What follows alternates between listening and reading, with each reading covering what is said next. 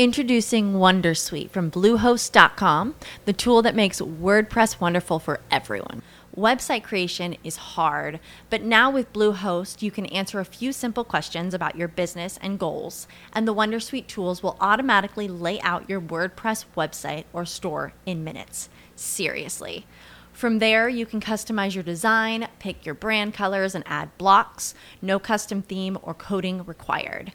You'll get content suggestions that you can keep or revise, and with Yoast SEO built in, we automatically help you get found in search engines. From step by step guidance to suggested plugins to an AI powered help bot. Our built in tools make WordPress wonderful for everyone. Maybe that's why Bluehost has been recommended by WordPress.org since 2005. Whether you're a beginner or a pro, you can join over 2 million Bluehost users. Go to bluehost.com slash Wondersuite. That's bluehost.com slash Wondersuite. Oficina 19, en Emilcar FM, con Antonio Rentero. Saludos y bienvenidos a esta nueva entrega de Oficina 19, el podcast de teletrabajo aquí en Emilcar FM.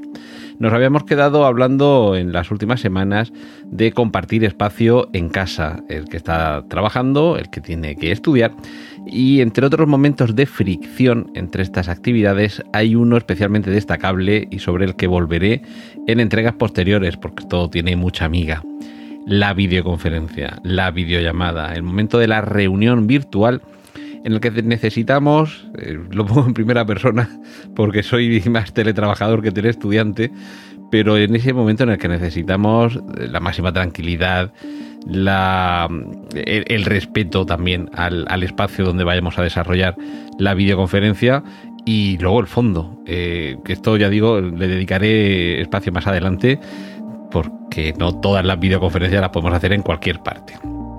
En fin, decía que era esa necesidad de compatibilizar el uso del espacio era, en fin, casi obligado cuando estamos en casa con otras personas que teletrabajan o con otras personas que tienen enseñanza a distancia, pero en el caso de las videoconferencias, evidentemente es especialmente exigible esa coordinación eh, y ese respeto porque bueno, hemos visto en internet un buen número de vídeos más o menos divertidos con interrupciones no deseadas en estos momentos tan delicados y que laboralmente pueden tener tanta relevancia.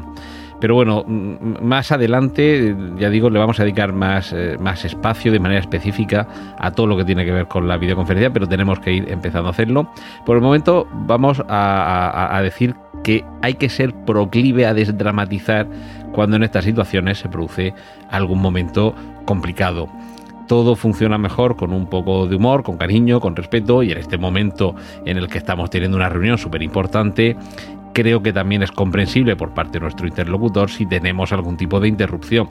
Y ojo que esta interrupción no siempre va a ser eh, fruto de la voluntad de alguien. Es decir, puede. De hecho, mientras estoy grabando esto, me he tenido que esperar porque le tengo ya pillado el, momento en el que pasan los camiones de la basura por aquí, por, por casa donde grabo. Y sé más o menos a qué hora graban y digo, espérate, que todavía no lo he oído pasar, a ver si pasa justo a mitad de la grabación. Efectivamente, cuando me iba a disponer a grabar, a pasar el camión de la basura, me espero y continúo. Pero si me hubiera sucedido que mientras estoy grabando esto suena de fondo, creo que puede ser más aconsejable actuar con naturalidad y haberlo eh, comentado. Ah, pues, disculpad, estaréis escuchando seguramente el camión de la basura que ha venido a recogerla en estos momentos.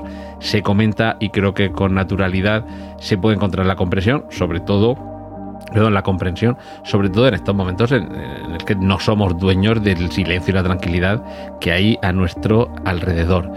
Eh, referencia de nuevo por volver al tema, no, no deberíamos olvidar ser lo suficientemente claros avisando cuando vayamos a mantener una videoconferencia. Ojo, esto también sirve para conversaciones eh, telefónicas o, de voz por, por internet para las que se requiera del máximo silencio o, por ejemplo, si vamos a impartir un seminario, dar una clase en directo, en fin, cualquier actividad de este tipo en la que precisemos la máxima quietud. Y yo entiendo que esto es algo complicado de alcanzar, ya digo, incluso si vivimos solos, porque el tráfico de la calle no lo podemos silenciar, los ruidos del vecindario, podemos saber más o menos a qué hora el vecino pone la mesa y empieza a arrastrar sillas y demás. pero, pero no, o, bueno, o una llamada inoportuna de un mensajero que nos trae algo que aguardamos con impaciencia y que no lo podemos dejar pasar. Y habrá que tener un poco previsto qué es lo que va a suceder en ese momento en el que tengamos que interrumpir, eh, ya digo, esa comunicación, esa conferencia, ese seminario. Y bueno, mm, más vale esto tenerlo preparado de antemano e incluso avisar. Si, por ejemplo, si tenemos previsto que, que esto normalmente además sucede, te envía un correo electrónico, eh, tu paquete ya está en, eh, camino, eh, a lo largo de la mañana te llegará, en fin, si sabemos esto, sí que lo podemos avisar de antemano, decir, oye, perdonad, igual os tengo que dejar un momento porque estoy esperando que me traigan un paquete muy importante, por ejemplo. En fin, esto más vale avisarlo con antelación. Esto a nuestros interlocutores. Pero ahora voy a dejar solamente una pincelada porque, mm, en fin, no siempre va a ser fácil en muchos casos establecer un horario estricto, eh, un horario que podamos respetar nosotros mismos y que podamos convencer para que lo respeten a quienes conviven con nosotros. Y no siempre va a bastar con colocar en la puerta de la habitación, el salón, el dormitorio, el estudio, una hoja en la que se ponga algo como horario de trabajo de 9 a 2 y de 5 a 8 Mm, por cierto, esto mm, creo que lo voy a dejar para, el próximo día para darle un poco más, un poco más de tiempo, porque esto se puede convertir en un, en un juego, eh, en una rutina divertida para, hacer en casa si, tenemos eh, hijos, eh, sobrinos, hermanos pequeños y demás. Pero hoy quería incidir en esto, en va a haber momentos que tengamos que comunicarnos con los demás, va a haber momentos en los que tengamos interrupciones, unas las podremos capear con elegancia y diversión y otras simplemente tendremos que disculparnos y más vale que vayamos asumiendo que esto va a ser así, que nos va a pasar y que lo tenemos que ir haciendo con naturalidad.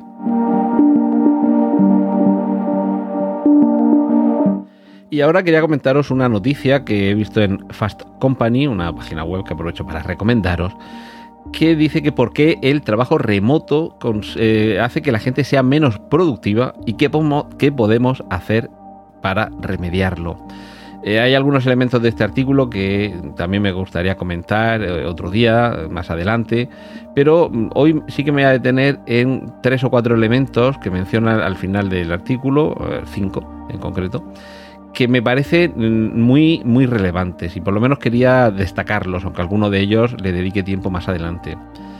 Este me parece mm, además muy viene muy bien con lo que os estaba comentando en las videoconferencias porque hay veces que esa videoconferencia no requiere que estemos nosotros activos durante toda la videoconferencia. Y en ocasiones aprovechamos para desconectar la cámara y evadirnos un poco. Pues bien, en ocasiones esto redunda en una falta de productividad, porque precisamente como no nos estamos sintiendo observados, no podemos dedicar a hacer algo que no sea estrictamente trabajo, y yo entiendo que en alguna ocasión puede ser, pues esto, llaman a la puerta, pues desconecto la cámara para que no vean que me he levantado y me he ido. Entiendo que a lo mejor si está hablando alguien puedo tener mi micrófono desactivado para que no escuchen que me levanto, que se mueve la silla o lo que sea. O incluso que me llame alguien por teléfono y que contesto la llamada, por ejemplo. Pues, bueno, uno de los consejos que da este artículo para evitar esa falta de productividad es que cuando tenemos una videoconferencia que mantengamos activa nuestra cámara durante todo ese video encuentro. Eh, por cierto, mm, hay ocasiones en las que hay distintas videoconferencias, distintas conexiones a lo largo de una jornada de trabajo. Y esto puede llegar a, suponer algo así como el estar siempre activo, estar siempre conectado y estar siempre bajo el foco de observación de alguien.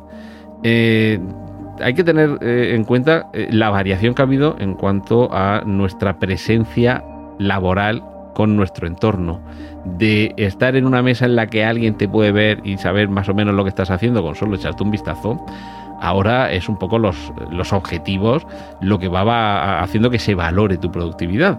Ya no tienes a alguien que está constantemente mirándote. Así que sí que habría que tener una cierta coordinación con compañeros de trabajo en torno a, a cuándo finaliza una jornada laboral que es una cuestión, no está relacionada, pero no es estrictamente ese derecho a la desconexión, pero sí más o menos que dentro de la libertad que vamos tener gracias al teletrabajo, que hay una cierta coordinación de cuándo termina el horario de trabajo de cada uno, porque nos podemos encontrar que haya alguien que esté esperando que a las 8 eh, menos cuarto de la tarde todavía se pueda contactar contigo y tú a lo mejor no has hecho la pausa del mediodía o te levantaste más temprano por la mañana y empezaste a trabajar antes porque tenías que hacer lo que fuera o porque te daba la gana, con tal de cortar a las 5 de la tarde y ya no está disponible. Por fin, esto habría también que coordinarlo. Y relacionado con esto sería el eh, mantener en alguna herramienta de comunicación con la que se coordine el grupo de trabajo, eh, esa información del progreso diario que estamos, que estamos llevando a cabo.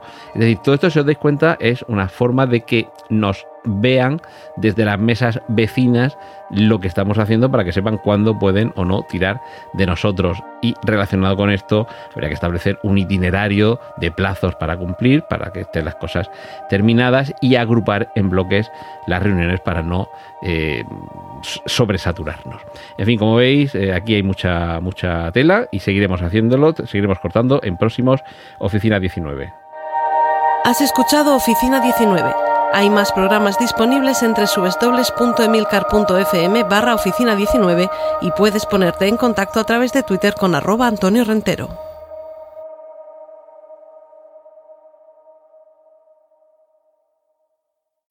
As humans, we're naturally driven by the search for better. But when it comes to hiring, the best way to search for a candidate isn't to search at all. Don't search, match with Indeed. When I was looking to hire someone, it was so slow and overwhelming. I wish I had used Indeed. If you need to hire, you need Indeed. Indeed is your matching and hiring platform with over 350 million global monthly visitors, according to Indeed data, and a matching engine that helps you find quality candidates fast. Ditch the busy work. Use Indeed for scheduling, screening, and messaging so you can connect with candidates faster. And Indeed doesn't just help you hire faster. 93% of employers agree Indeed delivers the highest quality matches compared to other job sites, according to a recent Indeed survey. And listeners of this show will get a $75 sponsored job credit to get your jobs more visibility at Indeed.com slash podcast. That's Indeed.com slash podcast. Terms and conditions apply.